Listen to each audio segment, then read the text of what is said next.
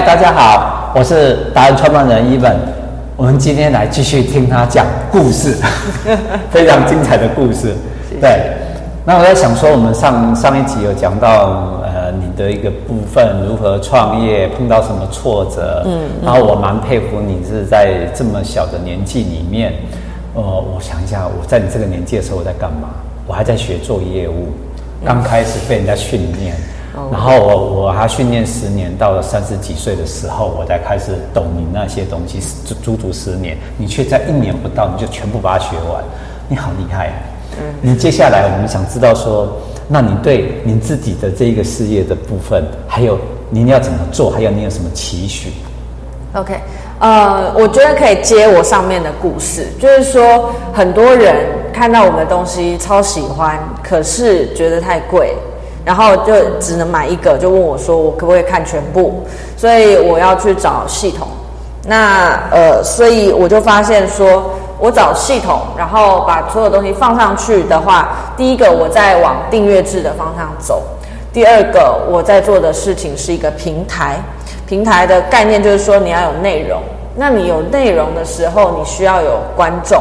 你群众要足够多，那所以举例来讲，平台做得好的，例如说 Facebook、Instagram，现在 TikTok 这些都叫做平台。所以在这些平台上面来讲的话，你的内容要足够丰富，然后你的受众要足够有黏着度，你希望他可以在这个平台上留越久越好。所以我就发现说，我双周刊的内容它不够，不够多。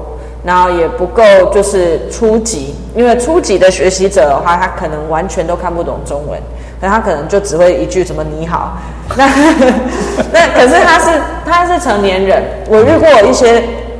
我遇过一些就是呃成年人，他来学习中文，他自己本身的社经地位可能都还蛮还蛮高的哦，而且他学识也很渊博之类的。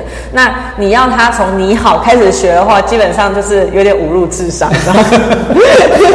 所以所以就是我就在想说，好，那第一个，因为大家跟我的 feedback 就是这个双周刊是他们觉得是文化课的教材。第二个，他觉得说这个呃，就很多老师在使用大话中文的时候，就会觉得说这个东西它就是呃比较偏补充材料，它没有办法这样子一阶一阶的很经典的这样往上拉，所以等于说它是补充材料，它又是文化课的东西，它有没有一个 must be？我就想说，他要有什么样的情况下，他一定要去使用这个。后来我就找到了，因为美国的高中他们在教育教育的时候，他们有一个五 C 原则。那那个五 C 啊，什么 communication 啊，然后呃 culture，然后 connections 什么的。那这其中一个就叫 culture。那这个 culture 呢就很吊诡哦，就是因为在美国，他们基本上华人的部分的话，他们有很多就是华语老师，基本上。我就讲嘛，他们出去了之后，那个时间就凝固了，凝结在那边，所以他们基本上他们也不知道怎么讲自己的 culture，他们很多是怎么样，就是呃，我包括我自己在美国的时候也这样子，就是呃，就开始看 YouTube。然后呢，就哦，这个剪窗花这样剪的，OK，好，来，学生还有一个色纸，一张色纸，大家来剪窗花，我贴在窗户上，那个纯真就是我们的文化啦，很多都这样子，然后比较有趣啊，是有趣啊，是实作啊，可是对于学生成年人来讲的话，他他知道这个怎么做啊？老实说，你就是同样的一个 YouTube，你只要把这个英文字幕加上去，他也知道怎么说啊。啊、哦，对啊，对他来讲，那个体验感不够，而且他需要有深度的东西。为什么以前的人会贴窗花？对，如果你可以把它讲成一个故事，哦，好有趣。嗯、那他这时候他就会觉得说，这个东西，哎，我想学多一点啊，可以剪春，可不可以剪招财进宝？再、嗯、多一点知识的传递，它更能更有内容，更丰富，对不对？是的，是的，他就不是从就是小学生也可以做那个剪春，然后大人也在剪春，对，就不是从一个就是完全知识的东西，就是我希望可以让他们可以去学呃了解更深入的东西，而且这些人的智商是。够的，他只要就是去用对的方式去传达，他完全能够理解。哦，我我懂你意思，就是你可能会因为不同年纪、不同的的人物的背景来学的人，你可以半克制化的给他一点内容，那我不用克制化，我不需要克制化因为他们都是成年人，我只要针对成年人的话，okay, 我就可以告诉他说，哦，那个就是有什么有关于书法有趣的故事什么的.那我们下一集可以讲。对 对，那呃，一梦大哥他要我就是把有趣的东西放到下一集，这一集专注讲我们要干嘛？对对，对，所以我就发现说，OK，那而且现在的平台它会需要综合的素材，就你有影片、有 Podcast，然后也有阅读的材料，然后就是也方便大家去学习。那这个东西呢，要更初级的话，就我直接用英文写就可以了。啊、但是我有一点点的中文，他读一篇下来，他只要学会两个单字就好。对，那这两个单字，他就是一直重复看到，他就一直知道那个是什么，那个是什么。所以对于我们来讲的话，我们今天是在做一个很有趣的文化传递。我们大话中文就发现说，哎，其实我们要做的是一个呃。去让全世界各地的人了解中华文化和台湾文化的一个平台。嗯，所以今天如果说我把它做成平台，而且我又限制账号，然后我又有机构型的那种账号，就是老师可以指派作业下去的话，我就发现说，OK，那像这样的东西，学校它 culture 那种东西，它就可以去第一个限时间。就是说我五分之一的时间要花在 culture 上面，好，没有问题。那我就派，比如说一百份的作业下去，那就是可能我们也给他 package 啊，就是说哦，这一百份可能可以让他了解，就是可能可以消耗学生多长的时数，然后他们就按照自己要的东西就下去弄。就是我们给他一些方案，他就直接全部派给学生，学生就是呃，老师在后台就看到学生的阅读状况啊什么的，那就结束了，就 OK。对，哎，我发觉你这样已经改变到，如果是这样做的话，都非常有趣，我都还有兴趣，觉得你 你这样教起来的内容非常，应该怎么说，会让我们对学习者而且非常有乐趣。对，所以我们在那个平台下面的 slogan 就是 the best way to stay motivated，就是你、嗯、你学呃，让你一直保持学习动力的最好的方法是什么？是让你一直看到有趣的东西在不断的发生。是，对。那其实对于我们来讲，这些内容拓展难吗？其实很简单，因为台湾你去任何一间书店，书架上面你就看到那种书就，就哦，古人原来很废，古人一直发 挥。这很多，你知道这种书超多，可是没有一本是翻成英文。因为你要去翻成英文的时候，你就会发现说他们的国学知识根本就零。所以你跟他讲苏轼，我们所有人都会知道。可是跟外国外国人讲苏轼，他可能要去呃 Wikipedia 一下之类的，对吧？所以这个东西就等于说它的门槛进入门槛有点高。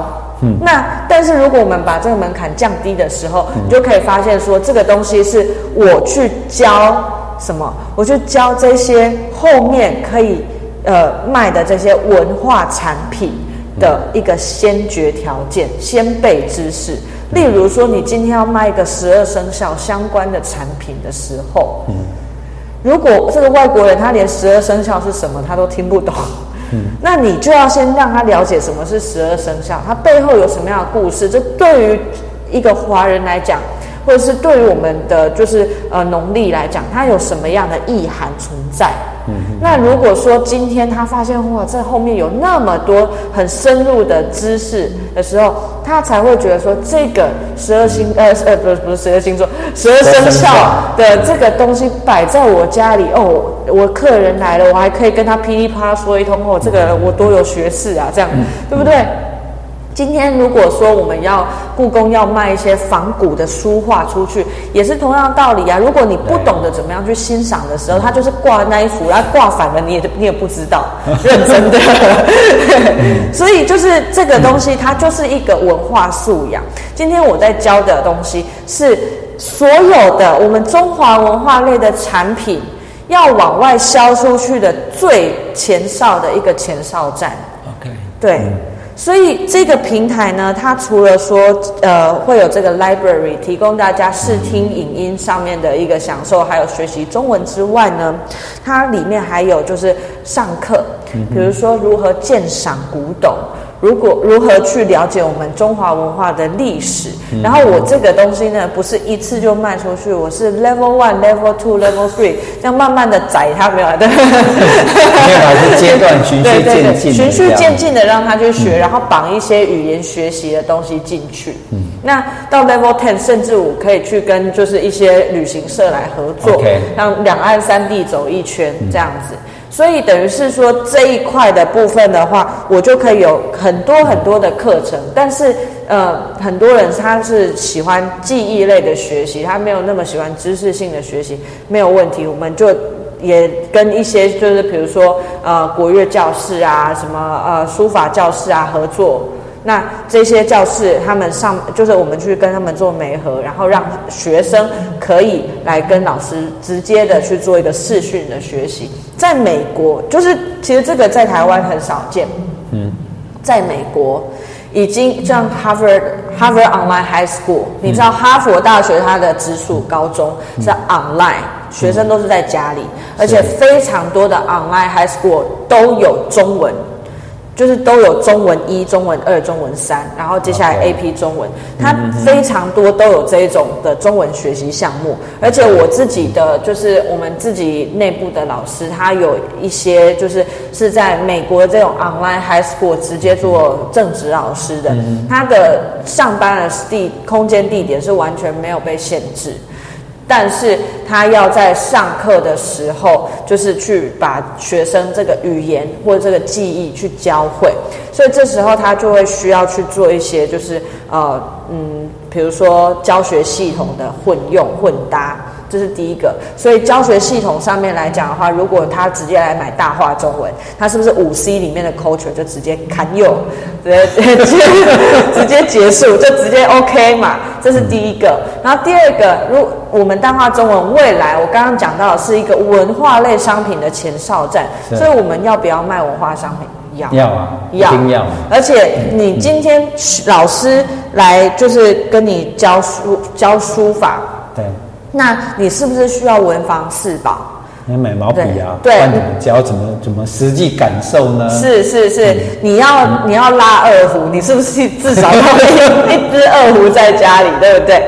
所以这些部分的话，就我们大话中文就会把它变成一个一个的 package。哎，其实你这样一讲，我突然想到，就是所有的厂商应该找你报道，对不对？对对对对对。因为这边他们如果想学的话，那。那要卖卖老外的话，就直接应该是集中，因为你要教他嘛，是。那他们要实际体验啊，毛笔啊、二胡啊，对。甚至学钢琴啊，这些都是啊。没有钢琴，钢琴就算了，钢琴他们是比较厉害的，家里就有了，家里就有了，对。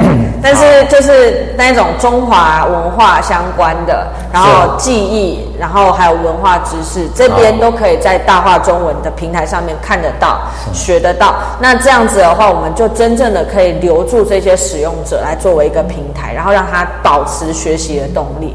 这是我们大话中文最想要去做到的。那所以，我们大话中文呢，为了要做这件事情，你看我们要去开发那么多不同的文化内容啊什么的。我就必须要像是收集神奇宝贝一样，去找很多很多的相关的专家，然后他背后有这一条文化类的产业链。例如说茶行的老板，是；例如说旗袍的老师啊，或者是呃，就是呃旅行社的老呃旅开旅行社的，然后或者是呃呃一些做宫庙文化，像昨天哦这个有趣，像昨天就有一个就是原本在跳。八加九的，就是八加酱，八加酱那个。对，然后他后来就是去跳街舞，嗯，啊，也是，嗯，严格来讲有点算中错，对。可是你看。八家将这个文化，它原本发源的地方是福建闽南地区哦。对。那那个地方，它其实现在是没有这个文化的，因为呃、嗯，共产党那边 就无神论，所以等于说这个东西到现在要保持是在台湾才有的哦。虽然我们大家会觉得说它可能是一堆中辍生去的地方，那当然我们可以相对的去把它知识性的美化，而且我自己在当。就是呃，就是海外师铎奖的评审的时候，就海华文教基金会有请我去当评审，然后那些阿姨们，就是来报名的阿姨们，就是当然都是我敬重的长辈。可是我打开的时候，我就发现就是有一些他们举办的那些文化活动，如果我是青少年，我真的是不想参加，就是 就是那种哦，就是用那种啊、爱的供养这种曲子，然后配上皮影戏，我就觉得 哦 no，就是我是一个青少年的话，就是我我离青少年比较近，我会觉得说我我我好害怕，我在上面我会想要挖个洞。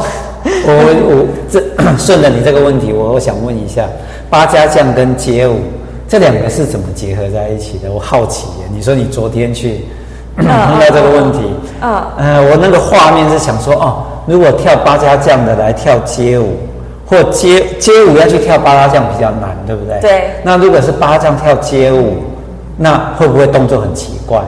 哦，我觉得他其实做到一个非常好的平衡。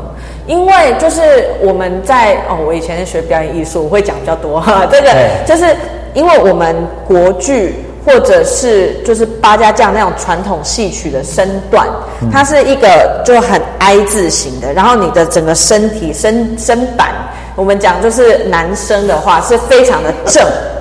然后女生的话，她要柔，所以她会比较往旁边斜边的偏。啊、对，所以今天如果说就是你你看那个街舞的发源地在美国，那他们就是会把那个你的胸啊，嗯、然后腰啊，就是就拆成圆圆的圈圈的，然后都可以去转，对不对？所以你就会发现说，这两个东西本身是冲突的。可是呢，如果你本身是练八家将的，去那个这个品质，你身体那个品质在的时候，你去跳街舞，你本身跳出来的那个东西会更有一个顿点在。大家有没有看到他的才华？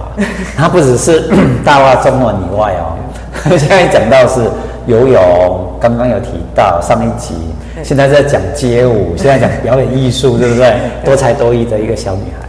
继续，呃，我我本来我本来也有跳一点点街舞啦，对，啊、所以 okay 所以所以就是，所以我昨天其实跟他交流蛮多想法，就是说，比如说他们可能可以去跳一些金刚舞，对，然后就是去用这种方式去练那个身板，因为像是呃我自己在大学时期的表演艺术老师是那个云门的首席舞者吴亦芳老师，那他就会去告诉我们说，哎，今天就是他们去在训练云门舞者的时候，他们可能先。开始从太极开始打，嗯，所以你在你在看云门的舞者的时候，他们身体那个品质是呃很柔的，可是柔里面你会觉得它里面有一个弹力钢，这样 很柔，可是很有力道这样子，嗯、所以这也是我们台湾的一个软实力。哎，我就因为这个，我我想要拉回来说，因为你你看你连这个都懂。那你会不会把它内化到你的课程里？当然会啊，会，对啊、嗯。所以去学这个的时候的每个学生，他一定非常有乐趣啊。你想一下哈，在一个就是中文学校，好，那些学生都十三四岁，嗯，你要他做皮影戏，还是来跳个八家将的街舞，他会觉得比较有趣。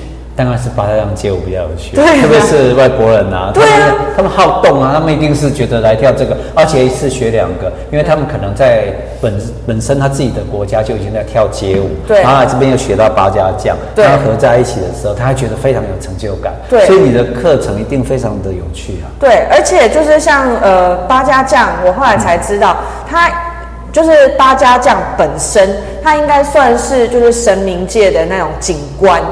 所以他是一个，就是呃，小孩不乖哦，就会被送去那边军事教育的地方。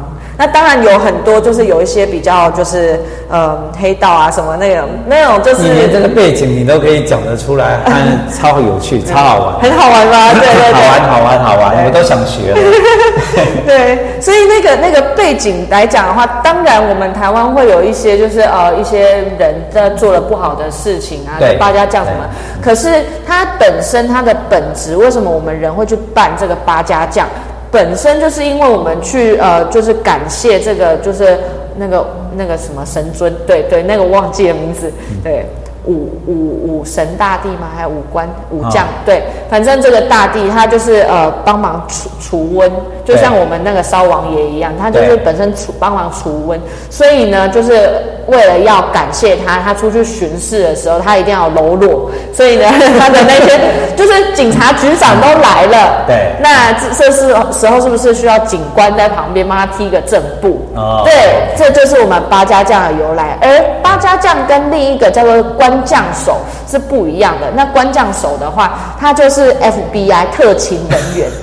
对，所以你这样讲都很有趣，很有趣，对吧？所以那个城隍啊，在那个就是鬼月呃鬼门要关的时候，那关将手要出来啊，那抓恶鬼。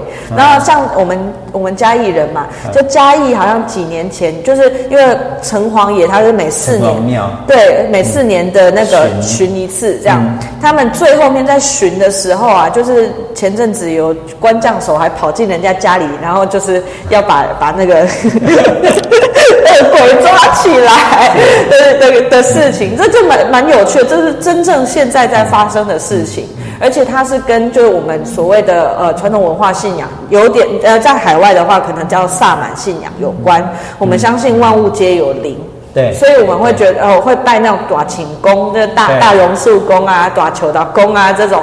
那这种的部分的话，我就觉得它是一个呃散发我们就是中华文化的敬天敬地敬神。然后敬人的一个部分，所以我觉得这个是我们天地人之间的一个很棒的一个对万世界万物尊敬的一个态度，这样子。嗯嗯嗯。对，我讲到哪里？讲我我把它总就是稍微这个部分收尾一下，收收敛一下。对，收敛一下的重点就是，我觉得如果你真的要。呃，外国人要学中文，包括连我这个中国人要学学中文哈，我觉得应该来你这边学，因为太有趣了，太有趣了。有趣。这个内容，这个内容已经编到让我们觉得说，呃，基本上你。你下次要学跳舞、学街舞、学八家将、学语言，你全部 all in one 在这个平台就好。搞不好你还会卖我八家将的衣服。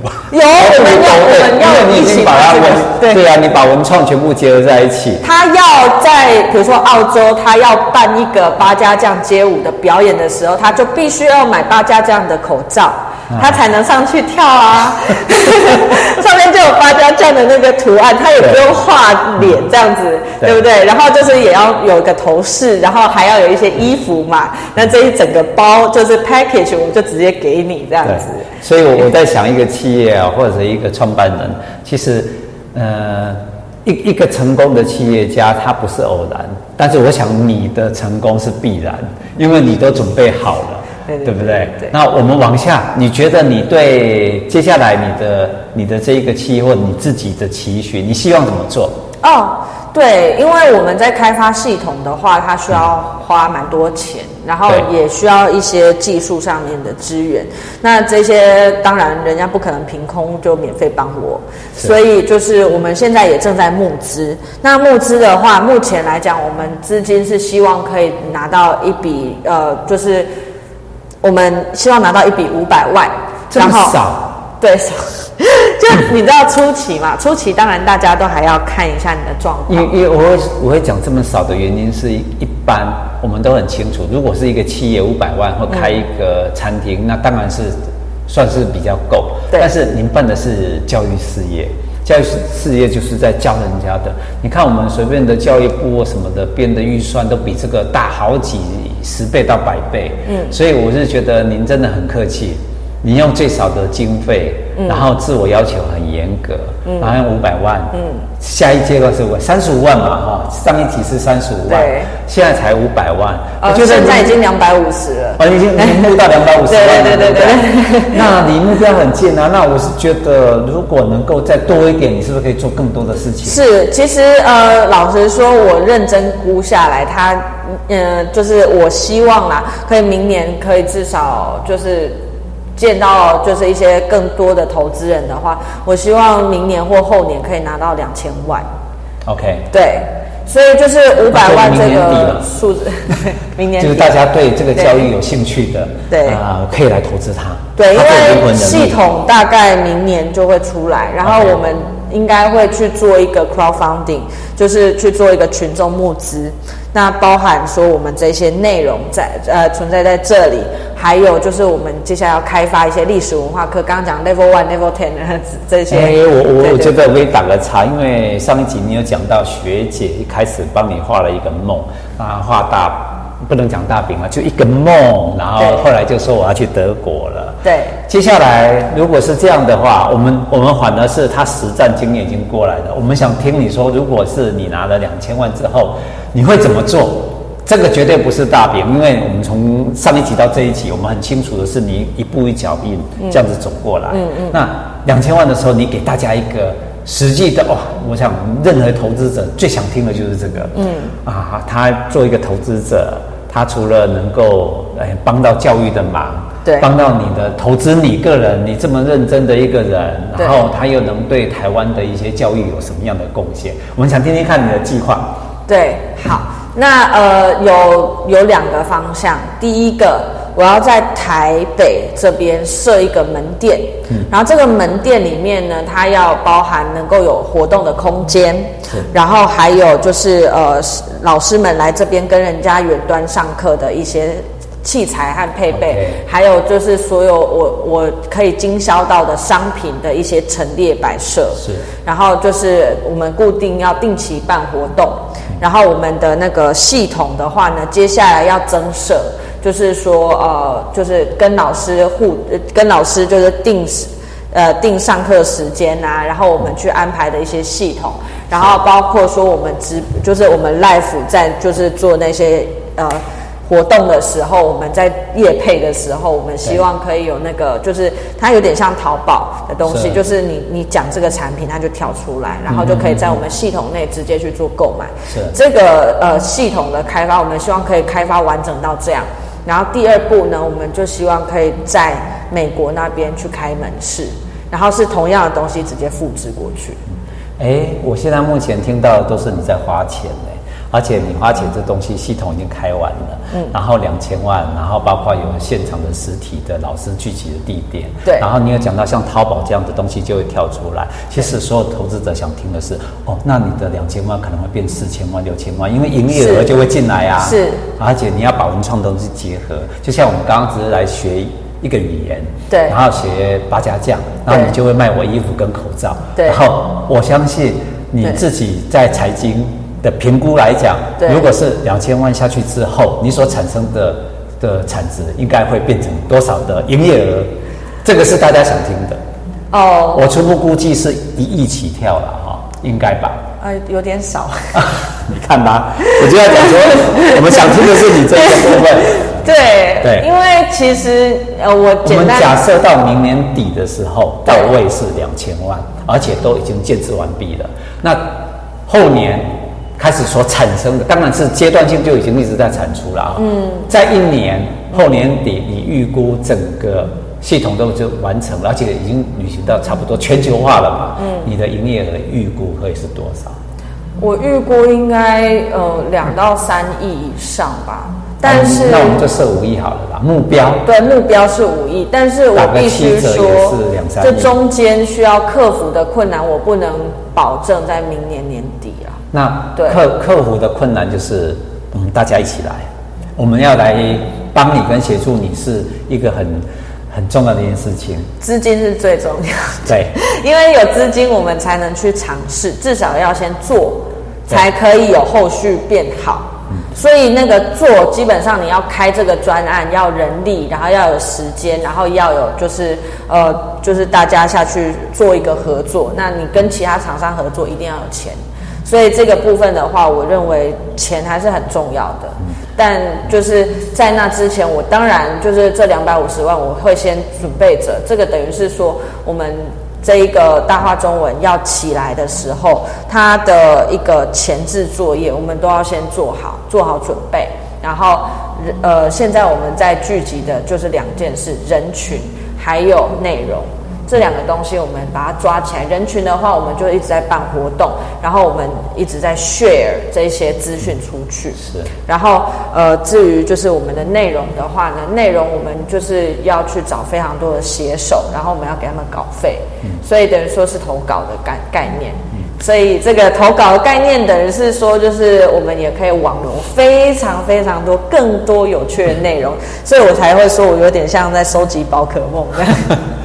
我来采访他最大的心得是我发觉说，基本上他已经不用放 PPT 给我看，也不用做他的 orientation 整个的报告，他基本上他单单从他的每一每一个内容跟字句跟词句，我们看到他的做事方法跟坚定度，他想要这样做，所以我觉得，呃，我会把能力放在前面，你的能力是大家都有目共睹的，嗯，再来就是你的坚定、你的意志，还有你的责任感，你是少有的，在这么年轻的时候，我不晓得是赌的是。也许是面子还是什么，但是看不出你的面子，看得到你的底子。你的底子是你的那种个性，是你说到你一定会想要去做到。还有你的整个架构，你都已经完整了。那自我的磨练，接下来就是东风，对，还有大家的贵人，对，不管是资金的贵人，或者你有兴趣的人，嗯，甚至你有钱出钱，有力出力，对不对？是，要一起来做。然后把我们台湾的台湾之光吧，我们从四诶什么四小龙。咚咚咚咚咚到十几没关系，再咚咚咚回来，我们可能会是第一哦，亚洲第一，我觉得应该是，因为真的刚好举旗不如撞旗好嘛。孔子学院的问题，接下来就是我们台湾之光，对，对不对？对。那我们台湾之光就看你啊。哦，谢谢。对啊，就是跟文化商品，或者是呃，就是需要一些只有呃。再我再我再重新讲一次，跟文化类相关的商品或者是文化类相关的知识，其实都可以来找我合作，我这边都非常的欢迎。有听到哈、哦，文化相关，因为呃，我发觉你抓到一个精髓，你还是做你的本业，其实你就是教学。这是中文，那你又救了其所有的文化产业的企业，嗯，都集中到你这边来，其实变成一个集中的窗口。是，那这个是我们一起能往前走的最重要的因素。台湾嘛，这三年很重要，疫情过后，疫情三年，后面三年就是我们整个要冲上来的的的部分。对对，我再讲一个小小的点，就是说，呃，有很多旗袍的老师傅，他们。收了徒弟，徒弟学成了之后，现在很多人是不不去做这这样子的一个行业的。为什么？就是因为旗袍它的受众比较相对比较小，然后这些师傅他就希望人家来买他的东西，就变成自己砍自己的价，所以他们的收入其实是就是相对有一点就是没办法赚那么多钱。那这个。非常珍贵的产业，现在正在我们台湾慢慢在消失中，所以等于是说，如果我们真的心里就是对我们这个呃，比如说非常好的一个旗袍产业啊，或者是中华文化相关的产业，我们希望让它可以走向国际的话，这真的一定要来跟我们大话中文合作。那另外一点来来讲的话呢，我刚刚讲旗袍师傅，你们知道，其实在民国初年。整个中国最好的旗袍师傅，其实都被带来台湾，所以台湾的手艺非常的珍贵。可是现在很多人就是去做，他们宁愿花更多的价钱去上海做。因为他们觉得说，哦，中国好像才是就是唯一的正统什么的。那我们这一边要怎么样去复苏这一些产业？我认为也是一个非常重要的部分。哎，可以从你这边开始啊，就是说每个呃来上大话中文的外国人，对啊，上课的时候你又说文化产业嘛，那他们一面上海一面穿着旗袍，后来又拥有自己一件旗袍，是那反而是我们台湾人。我们的台湾年轻人，他还不见得会去穿旗袍，只是看到哇，他们穿起来那么漂亮。对，其实这就是一直，呃，鱼帮水，水帮鱼，嗯，你带动整个往前走的一个一个方针，对不对？对。所以你是核心人物哦，你一定要务必要继续的，我们会为你而加油，对不对？这是很重要的因素，这是其中一个叫做旗袍，对，八家将也是一种，对。那这些都是很有特色的。其实我一直在觉得说，整个大中华文化一直是。确实在证实说集中在台湾这一个点，嗯、那大家只是喊一喊，但是都一直没有去执行它。你是唯一一个愿意去用你这么年轻的这的的心力，然后你看到、哦、现在开始做起，然后到你退休六十五岁，你还有三十几年的一个光景，那也可以带动整个台湾。但我们知道说，哎，找到我们自己，台湾其实只要找到自己，很容易成功，对，对不对？对，啊，那。接下来剩下的还有什么你要补充说明的？我我还觉得说你一定还有很多的内容，你你上一期有一个财经还是什么是要跟我们讲的？哦哦，不是，我突然想到一个，就我刚刚一直在想的。对对，就是呃，其实我不知道大家在更早呃几年前吧，有一个新闻，有一个就是美国女孩子，她穿了旗袍到她的那个呃毕业晚会里面去。嗯然后，呃，就很多人就会就说，哦，就是你你文化挪用我我们我们就是中华文化这样子，你去就是不尊敬这个中华文化，这是我们国家的代表什么的。但就是对我来讲，台湾有趣的地方，台湾 我听不懂，你可以重讲一遍吗？外国人毕业典礼。穿旗袍，他是一个外国人，纯白人。对，白人穿旗袍。穿旗袍。那我们同样在那个学校的毕业典礼的华人跟他讲说：“你怎么可以穿我们的旗袍？”是这个意思吗？是是是。那那最好我们台中国人也不要，我们台湾的华亚洲人不要穿洋装好了。对，就一样这个意思嘛。我那时候那个女生，她就讲了一句话：“It's only a dress。”它就是一件裙子。嗯。